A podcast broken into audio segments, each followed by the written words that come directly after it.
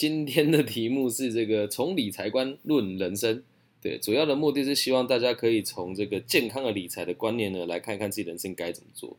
诶，今天下午跟一个我们配合许久的这个心理师简心理师在讨论这个理财的一些内容。然后晚上的时候，下午的时候我也录了一个影片，是即将提供给这个叶菊兰还是张秀菊，随便啦，妈的某某基金会。对，要提供给这个飞行少年，就是所谓的中辍青少年的这个理财课程。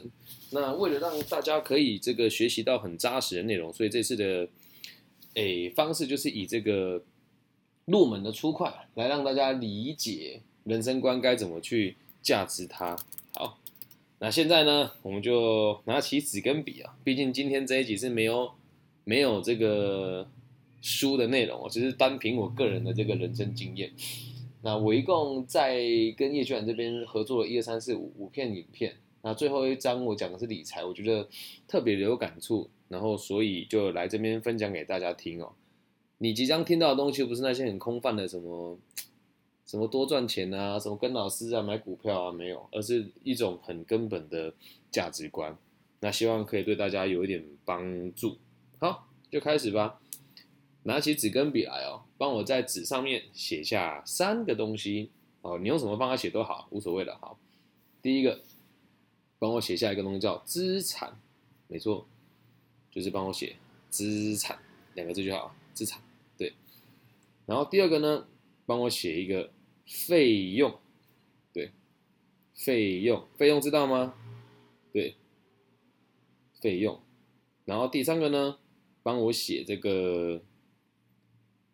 负债，好，就写这三个东西。好，先帮我把这三个东西写下来。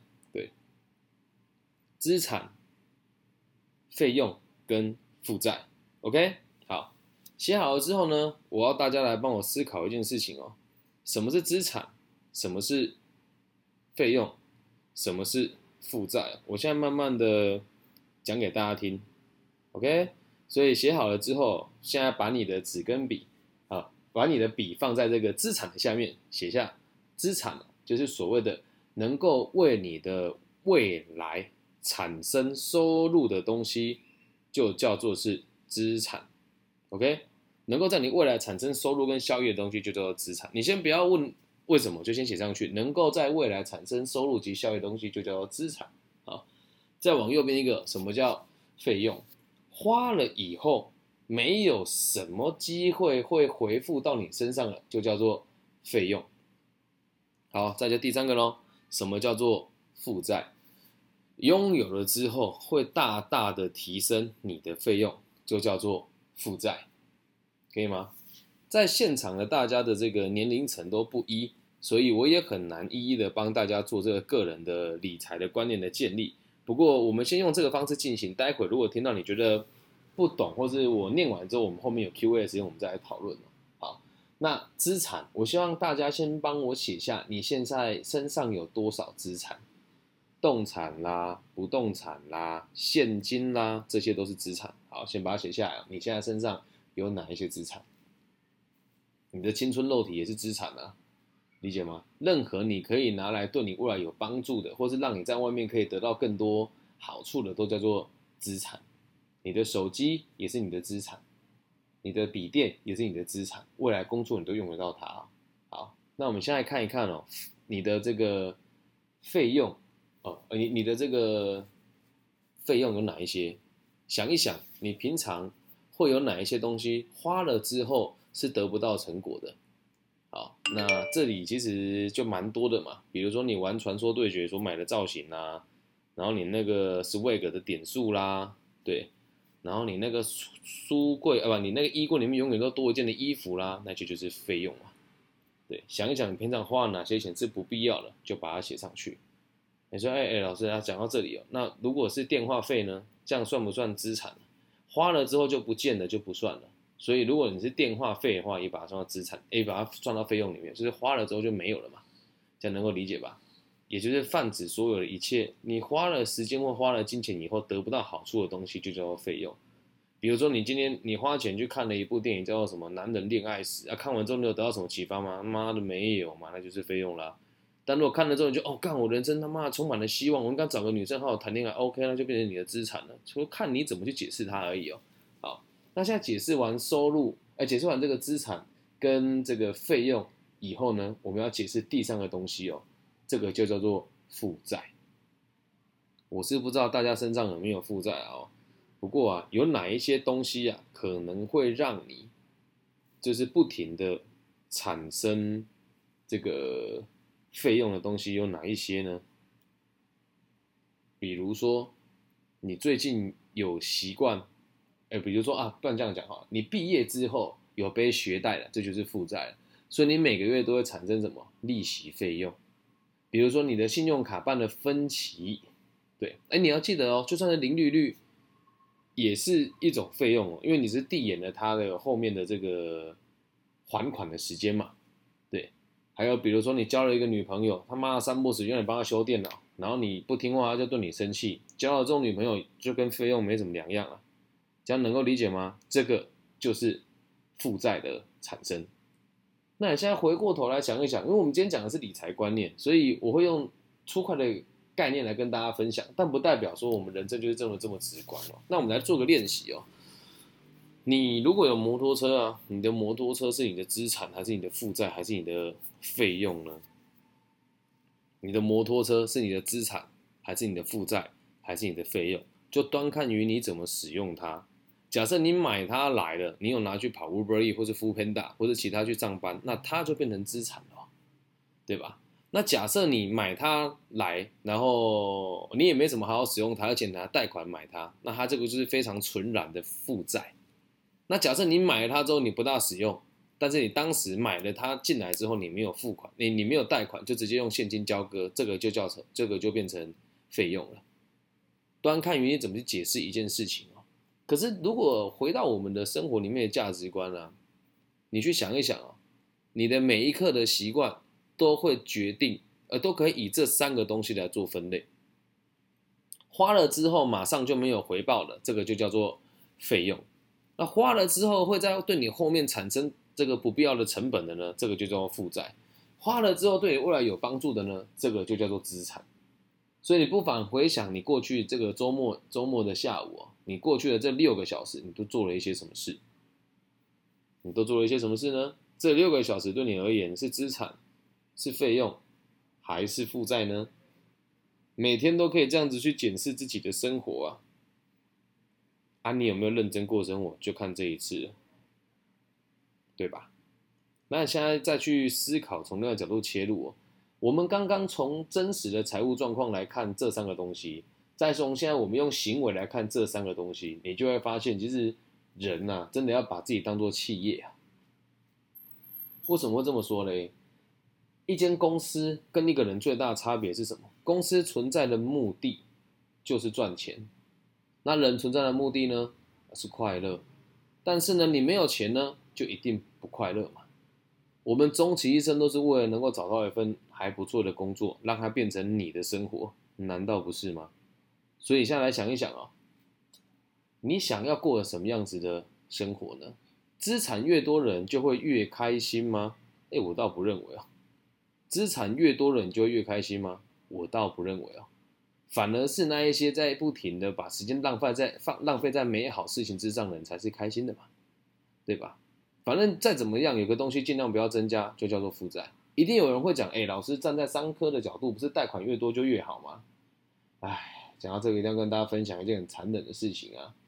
反正我录音存证，我也不怕自己被消失啊。对，你们知道台湾的这些上市贵公司？跟银行借了多少钱吗？然后你们知不知道成立一间公司啊？假设你是有限公司，公司如果倒了，公司资产赔完了就不用再赔了，它剩下的负债就是由这个全民买单嘛？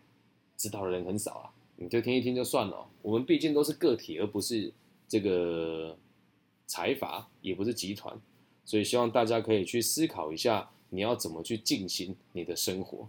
好，那我们现在看过了资产。看过了费用，然后也看过了这个负债啊。那现在呢，我要来来让大家思考另外一个问题哦。我们看过自己资产的分类，也看过了自己的这个生活的这个行为可以分成三种种类之后，接下来要邀请大家的是在做另外一件事情，从你的日常生活的记账来看待你的生活，会让你的生活稳定很多。现在呢，再帮我拿起纸笔哦，写下收入跟支出，把刚刚听完的东西先放到一边哦。现在我们用务实的这个每天记账的方式呢，来看看收入跟支出。对，我希望你可以帮我写下来哦，你每个月的发薪日是几月几号？还有你的月薪多少钱？假设你是学生的话，想一下你跟父母拿生活费的逻辑，跟拿生活费的频率是什么？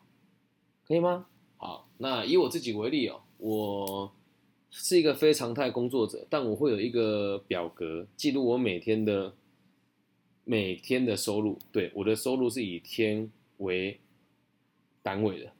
因为很多人汇钱给我，有可能当天讲完演讲完就把钱给我了，然后有的人会开票给我，比如说我之前交了一批建材，人家是开支票给我，那我在算收入的时候不会算我拿到支票就去就算我拿到收入，而是我进了银行之后，我是以现金基础在做记账。这边没有什么时间跟大家讨论复式记账法跟这个所谓的递延的概念了所以全部都是以现金概念来做基础啊，也就是你每个月几月几号的时候会拿到多少钱，把它写下来。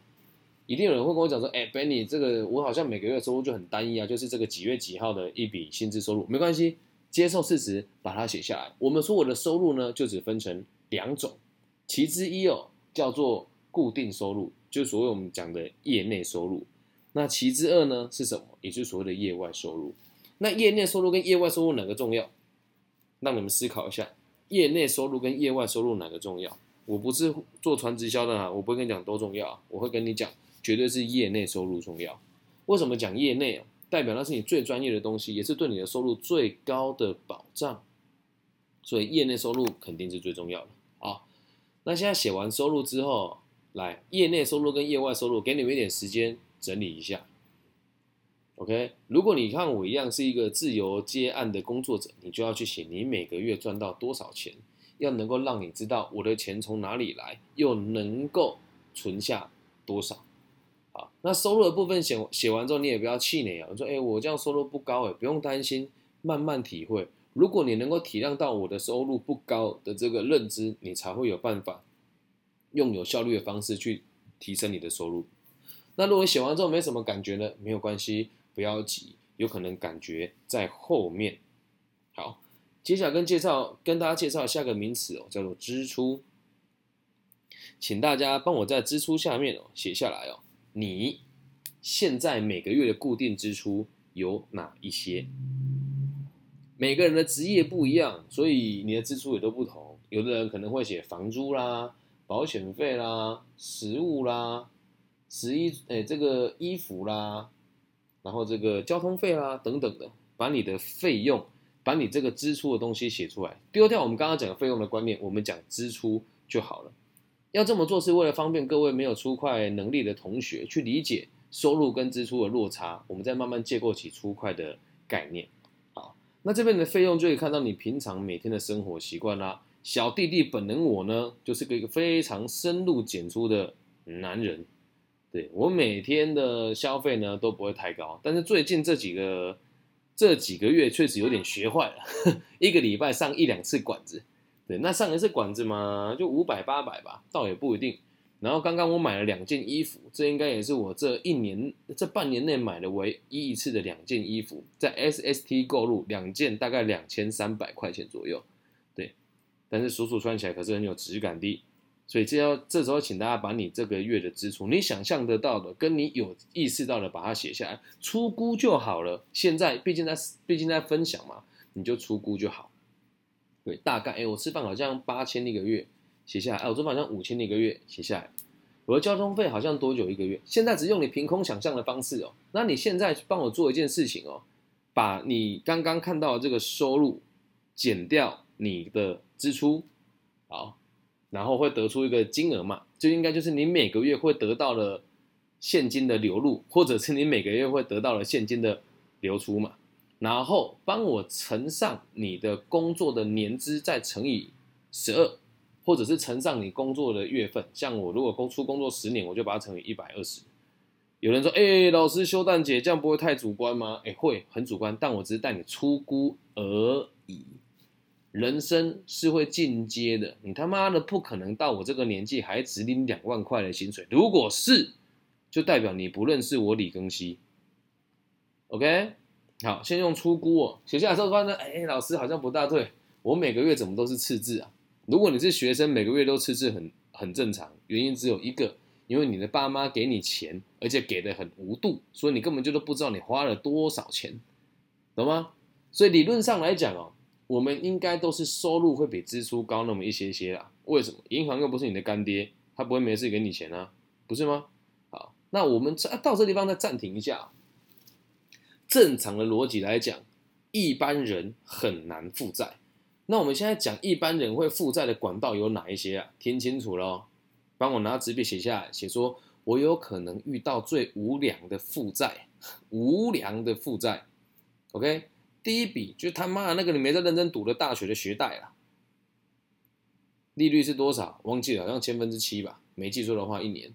对，然后第二个呢，就是最可恶的信用卡。来，随机问答，信用卡的利率是复利还是单利？有人知道吗？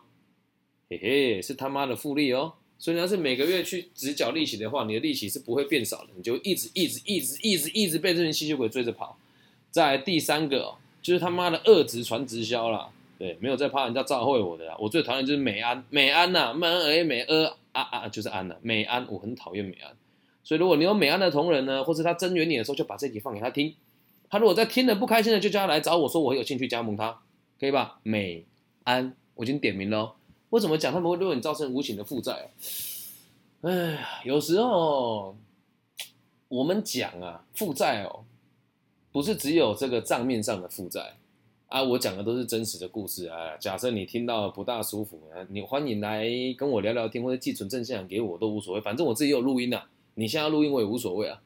他们这个团队哦，基本上在还没有发生疫情的时候，每年都会出国两次，然后都会去什么迈阿密啦、纽约啦这些地方啊、洛杉矶啊，看起来像很高级这样。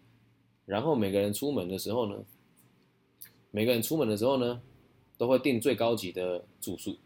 哎，那就有趣喽。去一趟要多少钱？一小弟弟本人我的查法大概十万块。你他妈的再怎么会赚？你要给一般上班族一年拿出十万块？哦不不，二十万，因为有两趟嘛。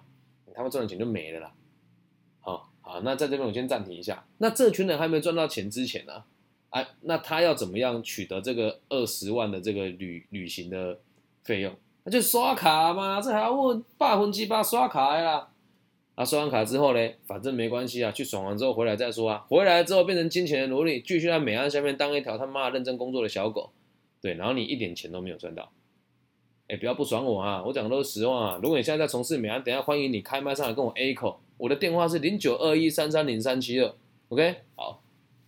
那我们讲这个很常发生的负债讲完了之后，现在来讲我们生活当中可能会发生的负债啊，讲这一段我真的会。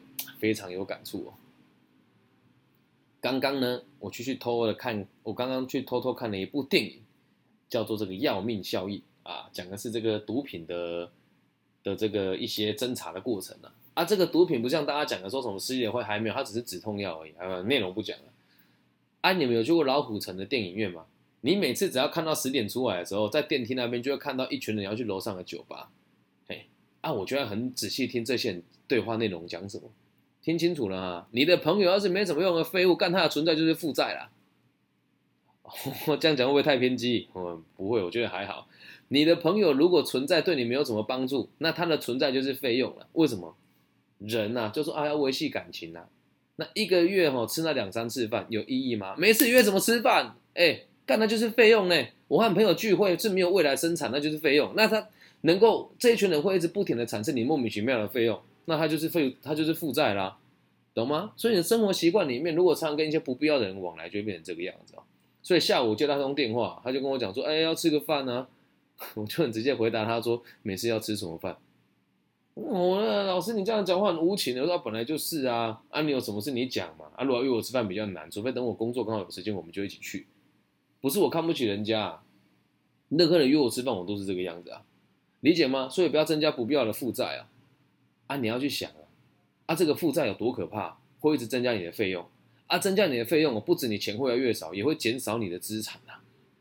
啊啊，再来啊，如果你有在这边遇到一些老师啊，跟你说什么要收你的钱，跟你做咨询啊，哎啊，你一旦信了他之后，哈哈，人生最大负债就开始喽。今天不找他聊，明天不找聊，全身养，全身就养，所以会在他身上产生很多费用，这样能够理解吧？所以在你的生活当中，不要去增加这些不必要的负债。然后，请大家非常务必要帮我注意一件事情：任何的投资，任何的投资，只要起手是三十万，百分之九十都是诈骗。哎，老师，这个太主观了吧？数字怎么来的？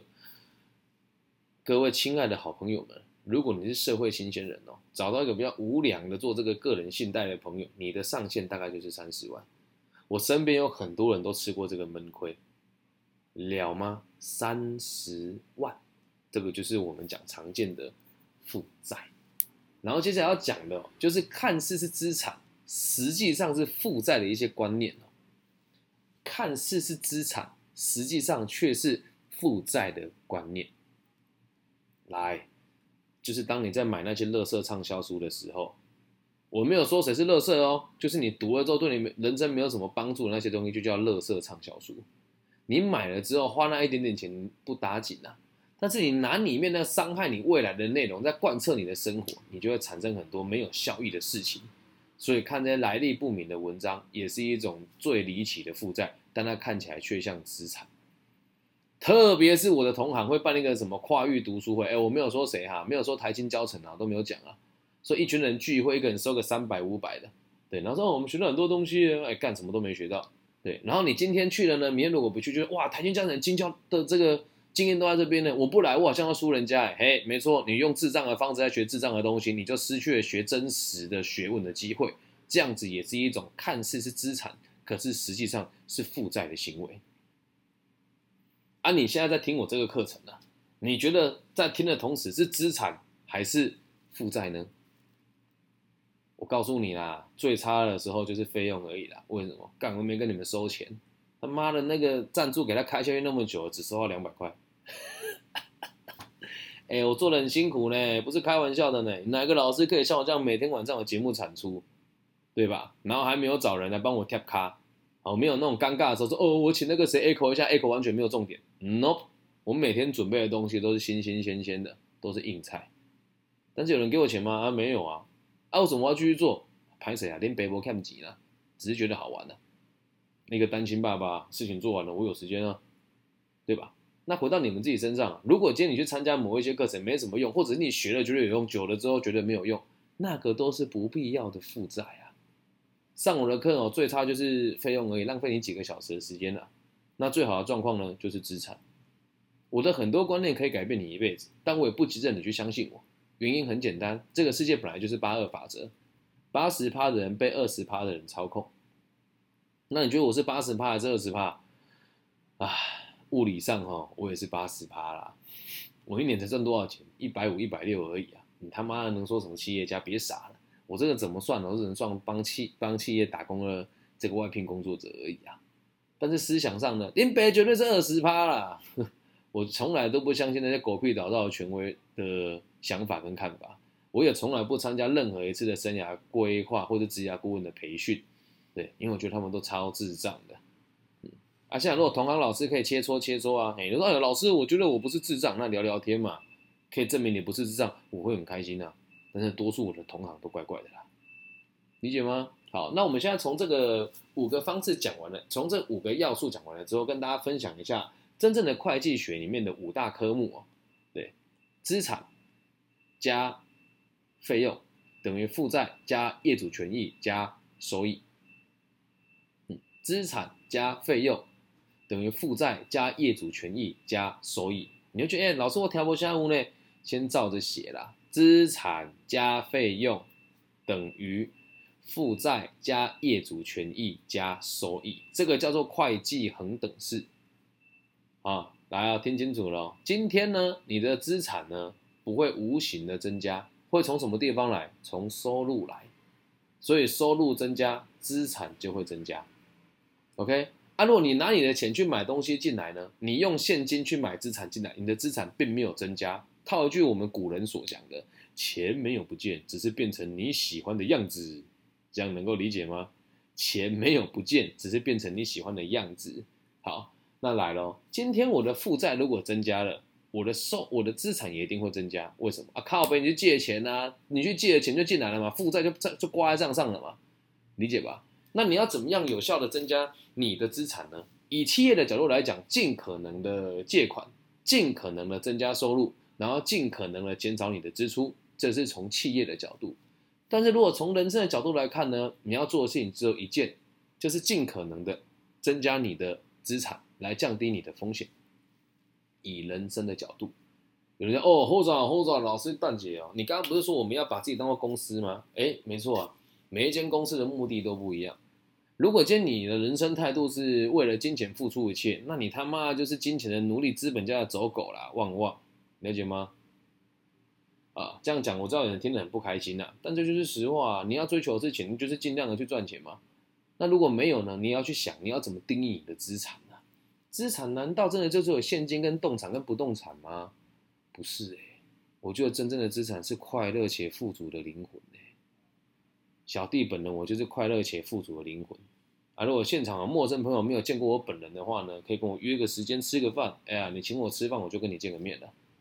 我相信这里很多人都跟我亲自见过面吧？有跟我见过面的，有没有谁要上台跟大家分享一下？你看到我的第一印象是什么？哎，你说实话，我不会打你啊！你说老师长得很丑，但充满活力，我也可以接受的。有没有人要跟大家分享一下你看到我的感觉是什么？我觉得快乐的灵魂是我最好的资产。有人帮我佐证一下吗？哦，积极同学你好，明天会翘课吗？啊，怎么可能会翘课？嗯，很好，很好，很好。对，来，我明天晚上其实有事情，但是我就把我就不去。哦，感动啊！你有什么事叫他来叫他来学校谈嘛？把他带来教室里面谈啊，对。没有了，没有了，没事啊。那你要跟大家分享一下你看到我第一印象吗？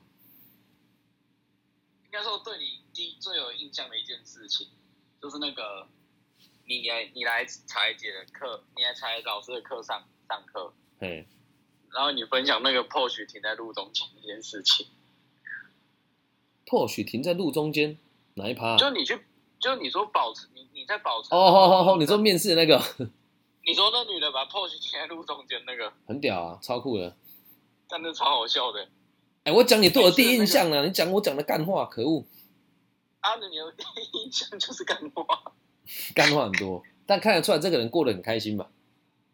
看得出来啊，嗯，然后也是看起来有自己方法了，不会不会被人家牵着走。然后看起来拽拽的，对不对？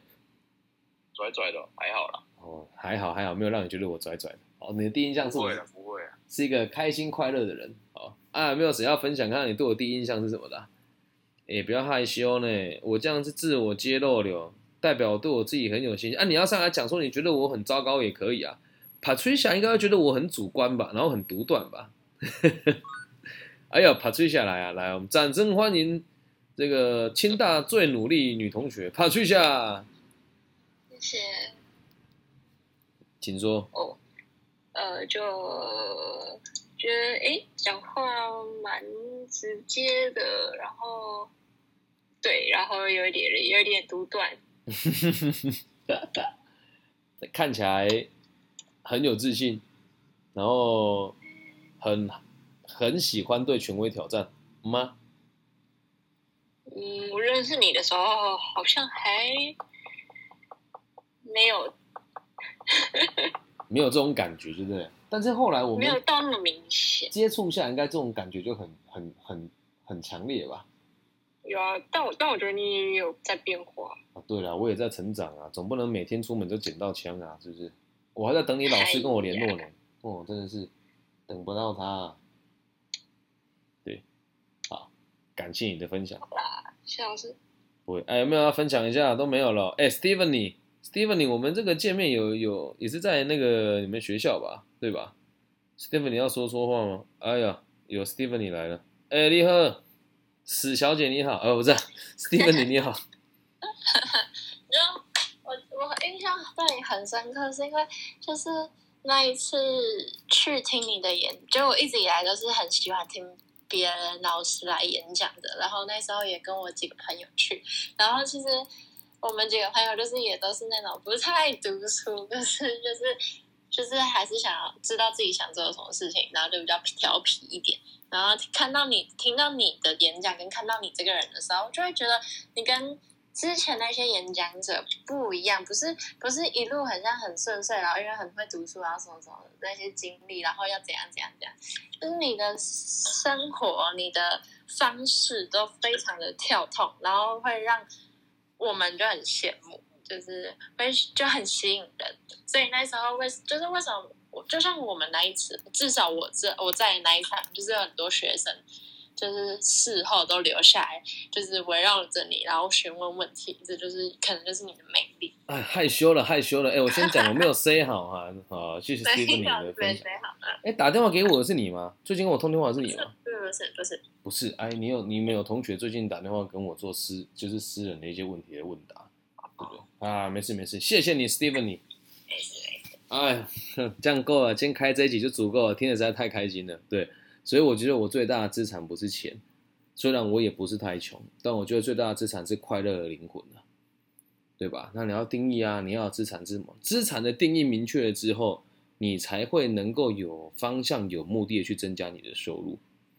理财观也是啊，你要先理解自己的需求嘛，你要买哪些东西，要做下这个预算表，然后你才会积极的去追求你要赚哪些钱。人生也一样啊，你要追求什么，先定下来了，然后一直往那个收入，哎，一直往资产的方面去累积，就这么简单嘛。这样有没有从基本的会计学多认识人生那么一点点点点点呢？应该有吧。好了，今天节目时间比较短，大家喜欢吗？还有没有问题要跟我聊一聊的？来，现场开放自由问答。我发现我以前开节目的时间都开太长了，我要留一点时间给自己。来，我，你请讲。我很好奇是，呃，你是从什么时候开始在赚钱，或者是真的有存到钱？哦，问的很好。呃，十九岁就开始啊。嗯，对，十九岁就开始了。那时候靠怎么赚钱呢？那时候靠主持节目，跟在日本料理店切沙西米。嗯。那时候真的就是，嗯，真的你能存到钱吗？可以啦，我们那个年代时薪七十八块而已，哎，啊，你要想一天工作六个小时就多少？六七四十二，赚算五百块好了。那你一边读书边赚钱的那一种？对啊，啊，你是说是出社会存到第一桶金吗？还是有存款？就是开始有存款。有存款，十九岁就开始有啦。对。然后后来到大学比较后期的时候，收入上还不错。我在大三、大四的时候，一个月可以赚到四万块、五万块。嗯，对。有人说啊，你才大学怎么能赚那么多钱啊？分享给大家听啊！来，第一个奖学金，真的，大学生都不大读书的。然后呢，你可以学我用签乐透的方式去搜寻全台湾的这个公庙有办奖学金的，只要六十分就能够申请。对，统一寄出去总会中个几间嘛。对。然后再第二个呢，就是主持活动的收入。那时候大学嘛，差一点的一两千，好一点的五六千呢。然后时候就做婚礼了，婚礼有时候蒙到一场就八千了。对，然后第三个收入是在学校跟外面写稿，对，稿费嘛，我们那时候一个字好像零点八块吧，大部分啊。对，然后第四个收入是学校在学校当行政助理啊，就是攻读啊。那时候学校攻读比较好啦，以前外面攻读七七八十块，学校一次就给一百二、一百三了。然后第五个就是教家教跟这个教学的收入，然后第六个就偶尔会卖一些小商品吧，就是那时候大陆的朋友会来台湾呢，啊就请他们买一些东西，会会拿去卖。以前我一个商品卖的还不错啊，就是拿纽扣来做成耳环，然后再缝甲兜售这样子，啊那个纽扣又没多少钱，啊你回来之后都是。古董店的那种古董衣服的纽扣嘛，啊，在后面给他用快干连上一个那个银针或铁针，然后就可以拿去卖了。所以一个月赚三四万块不是问题啊。有时候还会带团呢，对，跟那个有牌的导游一起带团，啊，我娱乐性还蛮够的啊，所以他们还蛮肯给我钱的。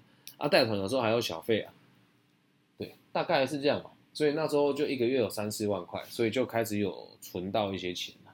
嗯，这样了解吗？Stephen，你有要干啊？了解。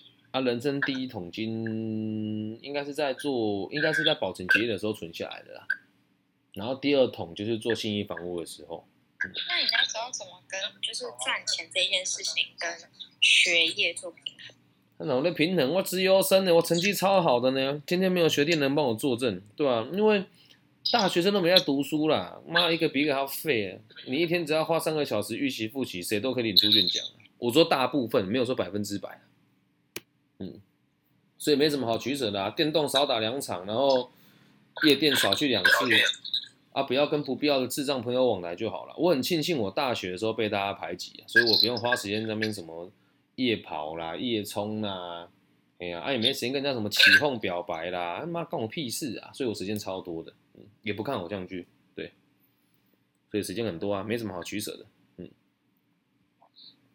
那那如果就是呃，像现在吧，嗯，就是说像我也是，如果未来就是可能得自己就是。自己赚学费等之类的，是或者是我身边朋友也有这样，嗯，然后可能他们有一些科系，就是压压力也会比较大，嗯，就是该读的报告之类的。那那像我朋友，就是他真的有可能，他真的觉得他没有时间去打工，可是就是可是他又是为了钱必须得这么做，所以就我身边蛮多朋友现阶段就他现在几年级？高三了。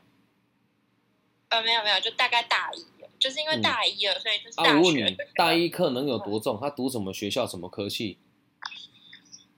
嗯，能有多重？那个东吴的精算系。精算系能多忙？他妈就快统金而已啊，是能多忙？就是我无他过哟。满满的，满是能多满？你八就是几乎吧，就只有。五天四天吧，然后就几乎就是到六点的那种。哎，啊，你六点以后不是有的是时间吗？哎，他回去之后再预习复习哦。他怎样是打算十八岁考精算师吗？哦，对吧？那个都是借口啦。每个人都说快龙经很难念呐，叫他来问我啦。他如果真的读不来的话，我可以教他啦。真的啊。所以时间都是自己的啊。他妈的，手机少滑两个小时就有时间了。他上课总不能上到晚上啊。啊，我也很拍面过，所以怎么讲？就像你讲的，我并不是那种被保护的很好的孩子啊，所以你打工的机会多的是啊。然后有一些课就不用上，你说他课能够多满？光他拍一天，通识课不用上了，国文课也不用上，军训课是去睡觉了而已啊。你真的算下来，一个一个学期最多让你十一个礼拜最多让你十堂课，你是认真上的就很偷笑了，懂吗？所以这些人我觉得都是骗人的啦，在不？问完了。OK，来，有什么问题有要提出来开讲一下不？有吗？什么都可以问哦。啊，你比较晚进来的，你可以说我想要学什么理财，我可以在大概的分享状况给你们。还是你们想要睡觉觉了？从理财观论人生，哇，这实在是讲的太棒了，我觉得。哎，你讲，嘿，沈沈同学，你说，What's up？没有刚刚你的房间进不来，我的房间进不来，会有这种事？我刚才进，我刚才想进你房间，可是它跳掉。哎呀，可能是这个接收到这个骇客的攻击，嘿嘿，有什么要交流的吗？不啊，来攻房间进不来而已，好不好？黄一姐的啊，有有另外的同学举手了，哎，老宋，又是你要放榜啦，老宋。啊，明天呢？明天放榜，哎呦，来，大家帮他集气一下啊！老宋动算，老宋动算，老宋老宋老宋，啊，好丢脸哦！只有我一个人喊，哎，动下面三个动算你自己喊了，老宋老宋老宋老宋。好了，会上了会上了，干脸放不开，怎样？有什么想要分享的吗？哦，老师你这啊，等下一个一个来，老宋你先说，怎样？哦，我先说，老师你之前不是在四大会计所上班吗？啊，那你别在 KTV 去那个。